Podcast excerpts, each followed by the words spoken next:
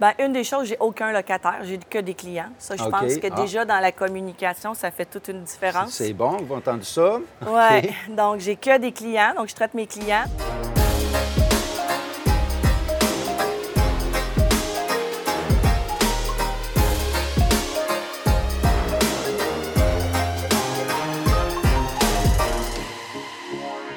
Hey, bonjour tout le monde, ici Christian Pomerleau de PMML, courtier spécialisé en financement commercial et je suis présentement avec Isabelle Boyer. Bonjour Isabelle, Bonjour, Christian. ça va bien? Oui, de Oui. mieux en mieux. Excellent.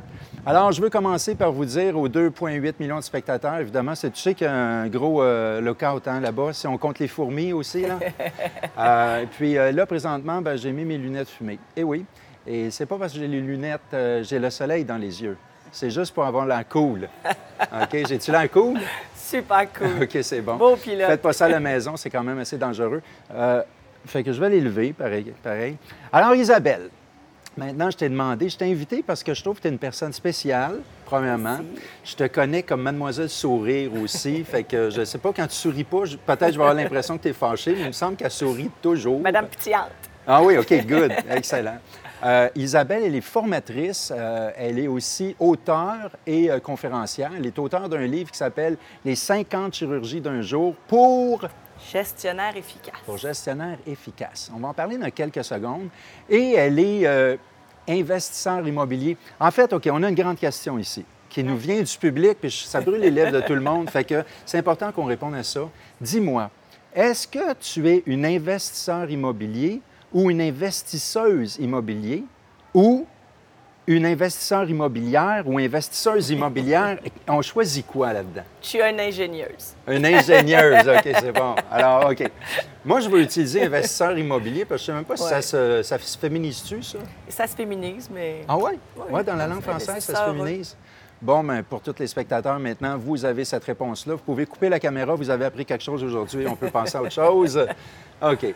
Isabelle, dis-moi, tu as écrit un livre. Moi, je, trouve que, bon, on va parler plus d'investissement immobilier. Euh, dans l'investissement immobilier, moi, je trouve personnellement, parce que je suis dans le financement, l'être humain, c'est tellement important. Comment on s'adresse, comment on écoute, écouter les besoins. On dit tout le temps qu'il faut être au service des gens puis écouter, mais, juste la relation qu'on a avec un être humain, comment bâtir euh, le- le trust, là, la, la confiance, puis aussi la gestion de, de- de- de- toutes les... En fait, de toute la business. sais. C'est deux atouts importants, d'être bon en relation puis d'être bon en gestion. Puis toi, moi, j'ai, à date, depuis que je te connais, tu es une experte dans les deux. Alors, dis-moi, commence par me dire pourquoi tu as écrit ton livre au départ? Euh, ben, en fait, moi, j'ai été euh, 20 ans à faire du coaching de gestionnaire. Et il y a 5 ans environ, je me suis dit, écoute, c'est impossible que je forme partout au Québec. Euh, et il n'y a pas beaucoup de profils comme le mien qui existent non plus sur le marché. Euh, puis je pense que comme plusieurs personnes, on a, on a une petite coche sur notre euh, top 100 des choses à faire avant de mourir qui s'appelle écrire un livre. Plusieurs personnes l'ont. Euh, fait que moi, je me suis dit, ben quelle belle façon de redonner au suivant, puis d'être capable de pouvoir euh, euh, former des gens que je pourrais peut-être pas coacher. Puis, ben avec les années, on s'aperçoit que c'est souvent aussi les mêmes problématiques qui reviennent, donc de pouvoir emmener des solutions aux gens euh, à mettre en place. Fait que c'est un peu ça qui a motivé, en fait, de de- de- d'avoir envie d'écrire euh, d'écrire un livre. C'est que c'était surtout de redonner euh, au suivant. OK. Ouais. Puis tu t'es adressé quand même à des gestionnaires, gestionnaires Ouais. d'entreprise, tout ça. Qu'est-ce que tu penses qui était comme le plus gros défi pour les gestionnaires? Euh, ben, en fait, la- la- l'espèce de- d'étincelle du livre, c'est qu'au Québec, euh, on on- on n'a pas... On a quelques cours pour être gestionnaire, mais pas énormément. Tu sais, pour être un, un superviseur puis gérer des employés, il n'y a pas beaucoup de cours là-dedans. Fait que moi, je dis qu'au Québec, en fait, on est des, des très bons pompiers, on éteint des feux. Fait que nos, nos- ouais. nos investisseurs immobiliers qui gèrent des projets, qui gèrent des équipes ou des gestionnaires d'immeubles, bien, en fait, on est excellents pompiers. Par contre, la problématique, c'est que c'est souvent nous qui allumé ces feux-là. Donc, on n'est pas juste des pompiers, on est des pyromanes au Québec. Ah oui, OK. Donc, C'est un peu ça que j'ai trouvé en arrière des gestionnaires, c'est que souvent, on a des problèmes récurrents qui reviennent, puis on fait juste arroser le feu, puis euh, il va reprendre parce que le brasier n'est pas tout à fait... Euh, tu sais, je dis souvent, on met des plasters puis ça décolle. Mais au bout de la ligne, si on apprendrait à ne pas être des pyromanes, à ne pas allumer nos feux de nous-mêmes, souvent, ça passe par la planification. S'organiser un petit peu, puis euh, être capable de se planifier, bien, quand on fait ça, ça évite qu'on ait des feux à éteindre. Absolument.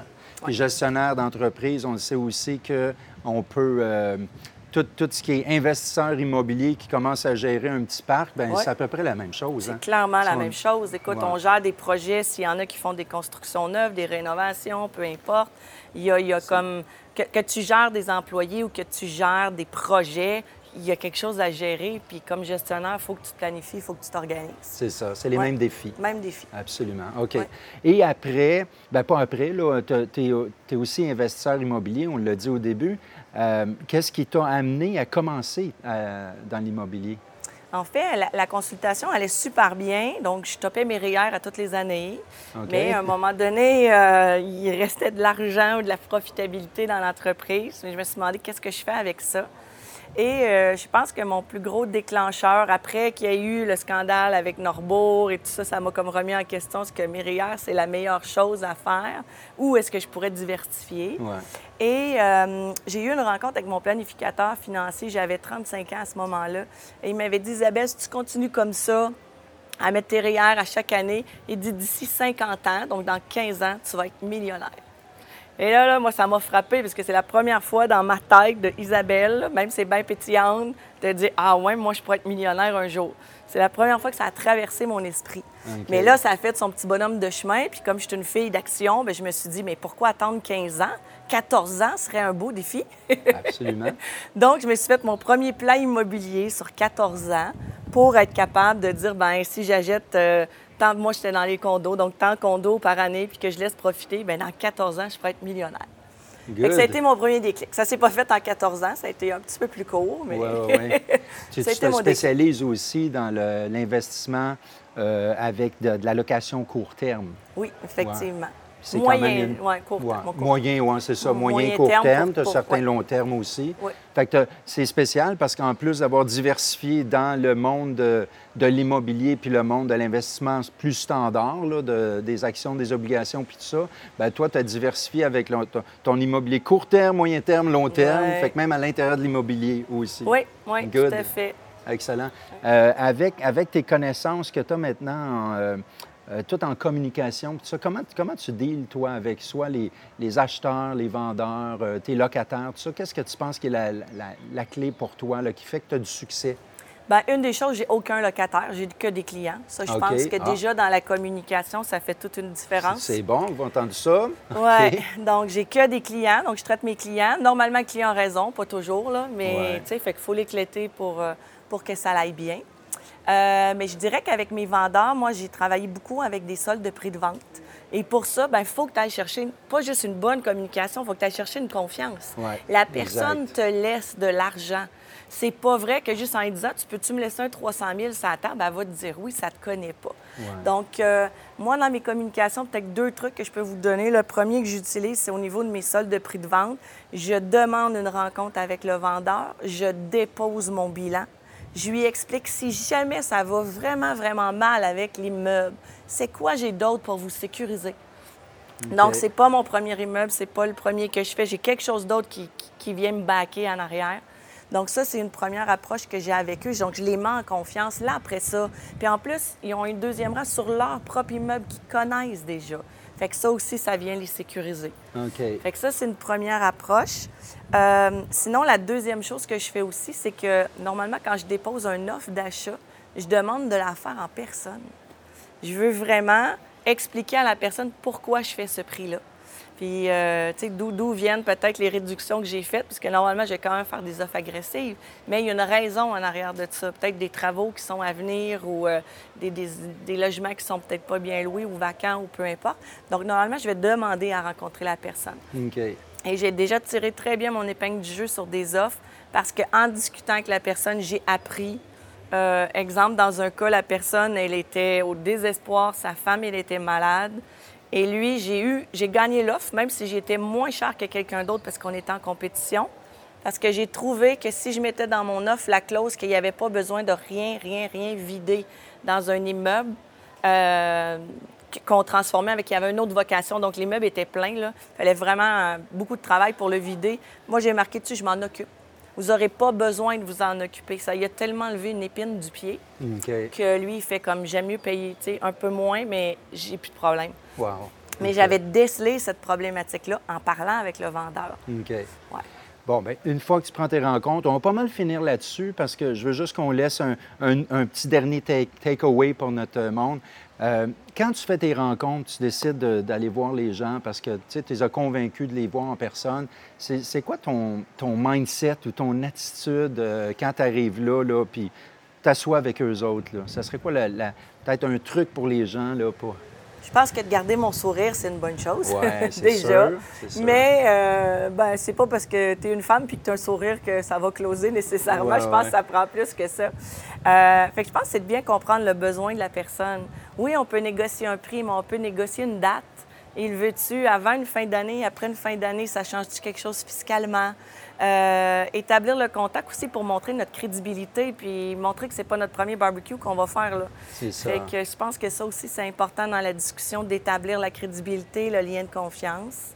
Euh, bâtir, le, bâtir le lien de confiance, c'est vraiment Ouais, la clé. Ouais, je pense en que- écoutant, là. Oui. Ouais. C'est quoi les besoins? Qu'est-ce que la personne aurait aimerait Ouais. avoir en fait? Ouais. Puis ils le disent pas nécessairement. Des fois, ils savent pas, c'est en discutant qu'ils s'en aperçoivent que ah oui, ça pourrait peut-être faire une différence pour moi. Totalement. Ouais. Fait que important de bien créer ce, ce Ce lien-là. lien-là.